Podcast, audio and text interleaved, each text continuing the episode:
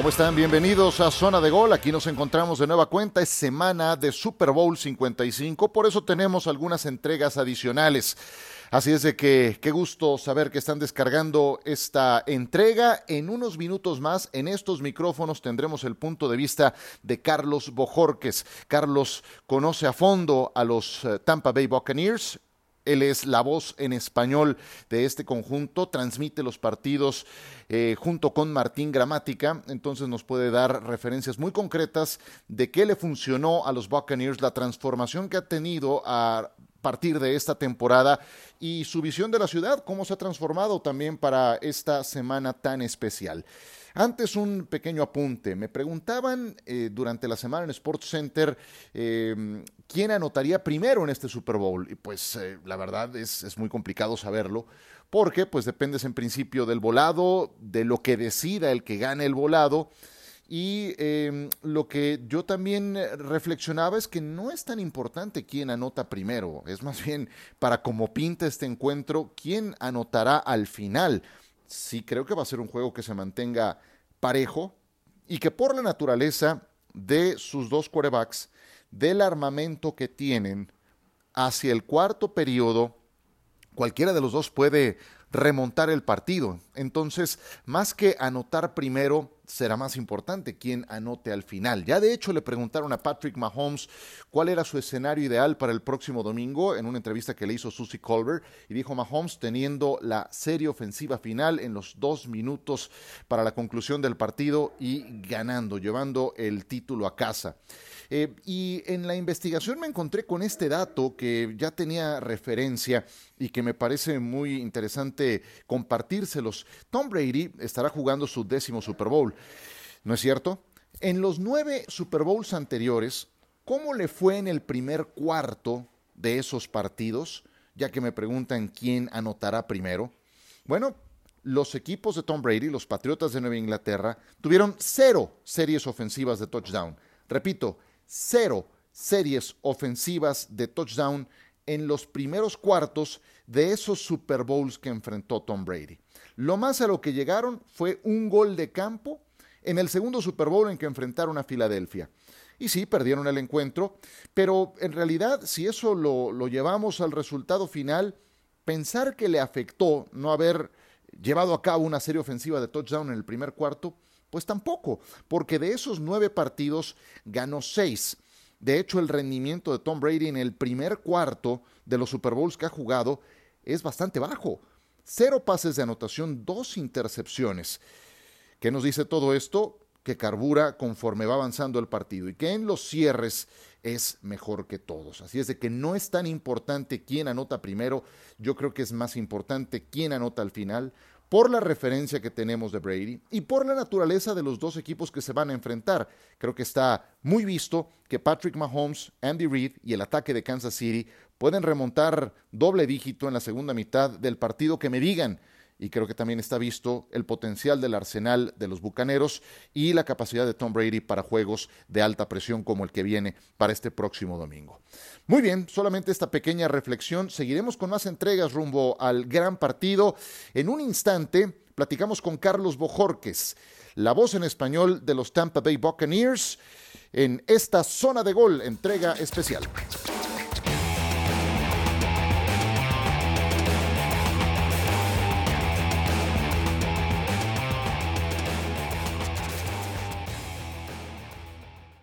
Seguimos con ustedes en esta zona de gol. Es semana de Super Bowl y por eso es que tenemos invitados especiales casi toda la semana. Y hoy me da mucho gusto recibir en estos micrófonos al narrador en español de los juegos de los Tampa Bay Buccaneers, de los campeones de la Conferencia Nacional. Qué bien suena eso, mi querido Carlos Bojorges. ¿Cómo estás? Qué gusto recibirte en zona de gol. Definitivamente suena maravilloso, Ciro, cuando se escucha el campeón de la Nacional. Me honra estar contigo, estar en este espacio y poder compartir eh, la visión que tenemos desde Tampa. Muchas gracias por acompañarnos. Carlos, junto con Martín Gramática, llevan a cabo semana a semana los partidos de los Buccaneers. Y, en principio, siendo tú alguien que conoce muy bien la ciudad de Tampa, eh, dinos qué tanto se ha transformado esta semana. Porque sí, es una semana de Super Bowl, pero en tiempos muy complicados. ¿Qué tanto se ha transformado la ciudad, Carlos? La ciudad se ha transformado a completamente fiebre de Super Bowl por todas partes. Pero yo, Ciro, iría un poco más atrás y te diría que la ciudad se transformó desde el anuncio de la llegada de Tom Brady. Ese fue el gran cambio que dio el equipo, el punto de giro, ¿no? Diríamos para el equipo, para la ciudad, para la fanaticada, que comenzó a creer que realmente la intención de la temporada 2020 de los Bucks era a ir por todo y el primer paso está dado. En la ciudad está realmente bañada de Super Bowl por todas partes, el estadio está hermosísimo, todas las zonas eh, externas del estadio, la parte del centro de la ciudad también, muchísimas atracciones que siempre trae, tú lo sabes, la NFL Experience. Eh, y, aunque hay medidas, por supuesto, eh, por el COVID, igual las personas han podido disfrutar de este espacio con el distanciamiento y manteniendo todas las, las medidas necesarias ¿no? que, se requieren. Eh, ya que nos mencionas el tema de Tom Brady, ciertamente eh, después de tantos años de ausencia en playoffs, el meterse a postemporada ya era ganancia para los Buccaneers, pero honestamente, ¿esperaban Super Bowl tan pronto en la primera campaña? Era un tema, era una gran interrogante, Ciro, sobre todo por al no haber pretemporada, ¿no? Que fue la clara evidencia de las primeras presentaciones de los Bucks en esta campaña. Veías a un equipo que no carburaba, ¿no? Martín me dice que es un término muy viejo, que los jóvenes no me van a entender cuando hable de carburador, pero, pero se conoce que, que no toman el, el, equipo no tomaba ese ritmo al principio, ¿no?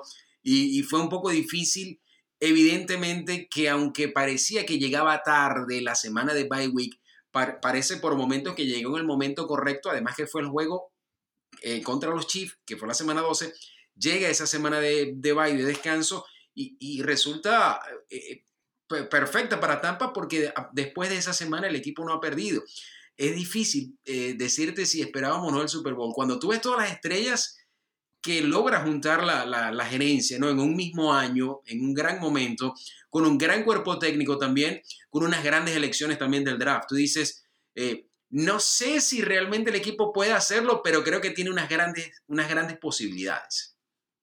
Eh, un líder puede impactar en muchos rubros, en ejecución, en lo puramente deportivo, en un cambio cultural. ¿Dónde crees que ha sido el mayor impacto de Tom Brady?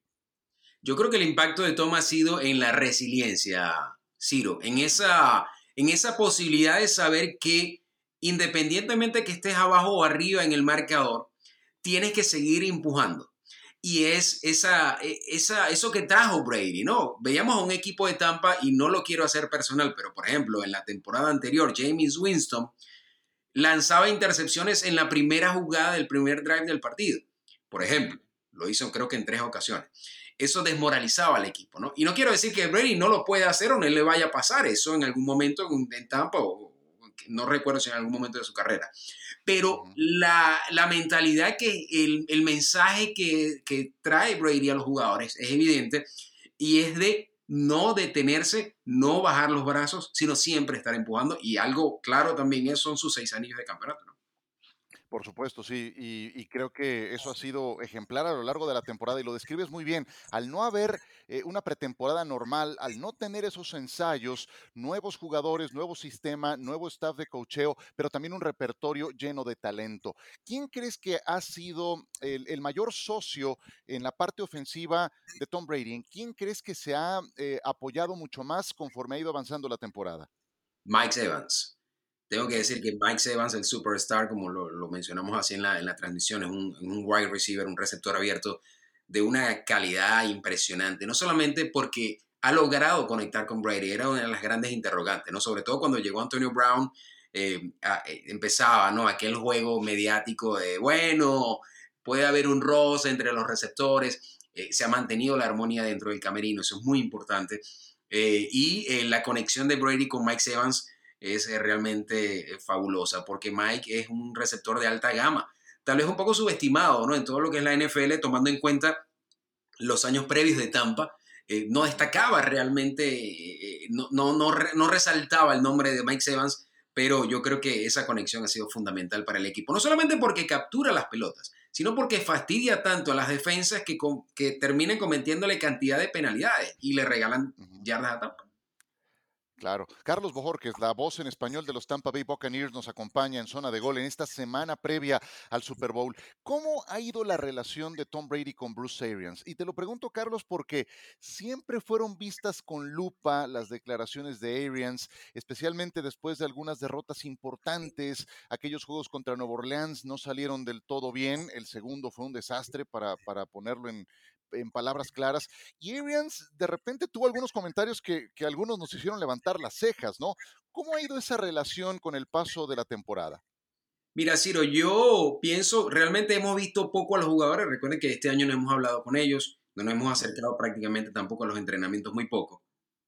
Pero lo que uno puede ver en las ruedas de prensa es que eh, cada quien asume la responsabilidad que le toca. ¿no? Creo que hay momentos en que Arians ha sido fuerte contra Tom, eh, y he pensado también, eh, estos son por supuesto son suposiciones, pero he pensado que han cuadrado, entre ellos han decidido que va la responsabilidad hacia uno o hacia otro para evitar que caiga sobre el resto del grupo. Y eso es parte del liderazgo que ha mostrado Tampa, ¿no?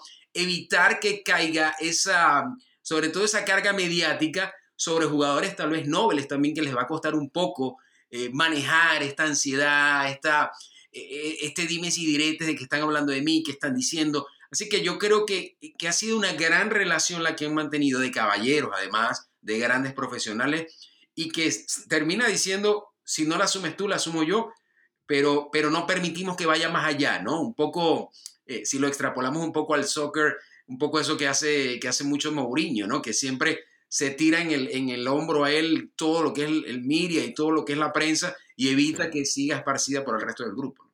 Exacto. Eh, Carlos, tú has seguido todos los partidos eh, y de primera, de primera mano lo tienes muy presente y creo que no se podría entender la temporada actual de los Buccaneers ciertamente sin Tom Brady, pero tampoco se podría entender sin lo que ha hecho la defensiva. ¿Qué es lo que más te ha sorprendido de la defensa de Tampa a estas alturas? A estas alturas lo que más me sorprende es que sigan trabajando y sigan mejorando en comparación al año anterior. El año anterior la defensa de Tampa fue una de las mejores de la liga y decía Martín Gramática, eh, decía Martín al final de la temporada, si fichan a uno, porque tenían que fichar a, de, los, defensivos, tenían que traerlos de vuelta, si fichan a uno es bueno, si fichan a dos es mejor, si fichan a los tres va a ser espectacular, que era el caso de eh, Shaquille Barrett, de JPP y de Andoma Consuno, eran esas tres interrogantes por el, por el tema del tope salarial. Y estos tres jugadores lograron... Eh, llegar a un acuerdo con la directiva y pudieron estampar su firma para estar un año más con Tampa. Esto realmente te demuestra la química y la camaradería que tienen entre ellos. Luego de ellos aparece definitivamente para mí uno de los jugadores, ese jugador que siempre va a tener una X, no por malo, ¿no? sino porque es al que hay que ponerle siempre el ojo como lo es Devin White. El tanque, como lo llamamos nosotros en la transmisión, Devin White es un jugador eh, con unas características muy particulares defensivas, pocamente vistos por su por el peso que tiene, no solamente dentro del, del, funcionamiento, sino su peso físico y la movilidad que logra tener Devin White. Es impresionante ver a este jugador saltar de 3, 4 metros antes de llegar al receptor para capturarlo en el aire. No, impresionante, impresionante. Eh, el tanque Devin White, eh, la, vez pasada que platiqué con Martín Gramática me dijo que hay un defensivo al que le llamas el abuelo, ¿cierto? sí. aquí John Winfield, este chico también, este tomado, en el, tomado en el draft. Es que tú lo ves, Ciro, y parece que fuese un jugador de 4 o 5 años en la liga es novato, sí, por eso te iba a preguntar. Bueno, ¿y cuántos más tienes en tu repertorio? Porque están muy buenos. bueno, tú sabes que nosotros los hispanos siempre, eh, esto del, sobrenombre no ofensivo, pero siempre le damos y lo identificamos de alguna forma, ¿no? Eh, bueno, eh, tú sabes que Vita Bea es el freak, que ya lo conocían también así cuando estaba en el colegio. A Shaquille Barrett le decimos el Barrett Door porque es como si fuera barre a los corebacks, no los tumba. Eh. Además que es un sobrenombre que no cabría en inglés por, por la traducción que le hacemos al español. Sí. Oye, eh. lo, de Vita Bay ha sido una edición justo a tiempo y qué valioso es ese jugador, ¿no? Definitivamente, Ciro. Eh, logran... ¿Sabes qué, qué es algo, algo característico? Que también está en el caso de los Chiefs, también aparece en el caso de los Chiefs. Es la química que hay entre los jugadores, ¿no? Tú lo ves como ellos sonríen en un juego tan físico como el, como el fútbol americano y luego de una jugada entre ellos sonríen. Eso, eso no se ve mucho no logra verse mucho, ¿no? Y, y, pasa en equipos que realmente tienen una química en el grupo eh, que termina siendo muchas veces pasándole por encima a grandes talentos, porque porque el entendimiento, ¿no? Luego que pasaban esos primeros tres, cuatro juegos, que cuando Brady levantaba la mano derecha, ya sabía Mike Sevan que era lo que le estaba pidiendo, o cuando miraba hacia la izquierda Chris Godwin, entendía realmente cuál era la, ruta que le estaba marcando Brady. Este tipo de cosas marcan una gran diferencia en el deporte, tú lo sabes, por supuesto, eh, y, Tampa lo, está demostrando. Qué buena charla. Carlos es la voz en español con los de los Tampa Bay Buccaneers, hoy en zona de gol. Eh, tú que conoces también a Tampa, cuando lo llevas al partido del próximo domingo, ¿qué aspecto crees que va a ser fundamental? ¿Cuál crees que va a ser la clave? Conociendo tú también a los Buccaneers y dices esta fortaleza o esta debilidad contra lo que van a tener enfrente, ¿en qué tenemos que fijarnos rumbo al partido del domingo, Carlos? La línea defensiva. La línea defensiva va a ser la bujía, va a ser esa chispa. Lo ha sido toda la temporada. Eh, siempre hemos señalado mucho este año, Martín y yo, que eh, la mejor ofensiva de Tampa es la defensa. Eh, lo ha mostrado claramente en los últimos partidos, ¿no? Caerle encima del coreback contrario y ahora con un reto que pareciera no doble sino triple, porque realmente Patrick Mahomes es el, mariscal de campo con más talento tal vez visto en la historia de la NFL hasta ahora. y la defensa, la defensa va a ser el punto clave de Tampa eh, porque al equipo de los Chiefs le puedes anotar 30 puntos, pero fácilmente te pueden hacer 30 y 34, 35, 40, 48. Así que la defensa tiene esa, esa tarea de detenerla. No dudo de la, no dudo de la defensa ni de la ofensiva, pero la, el funcionamiento perfecto desde el principio de la defensa va a marcar el, Sí, efectivamente, y más cuando consideramos que la línea ofensiva de Kansas City está debilitada. Si uno la contrasta contra la del año pasado, que ganaba el Super Bowl en Miami, tres de los cinco titulares de hace un año no están disponibles para el partido del día de hoy.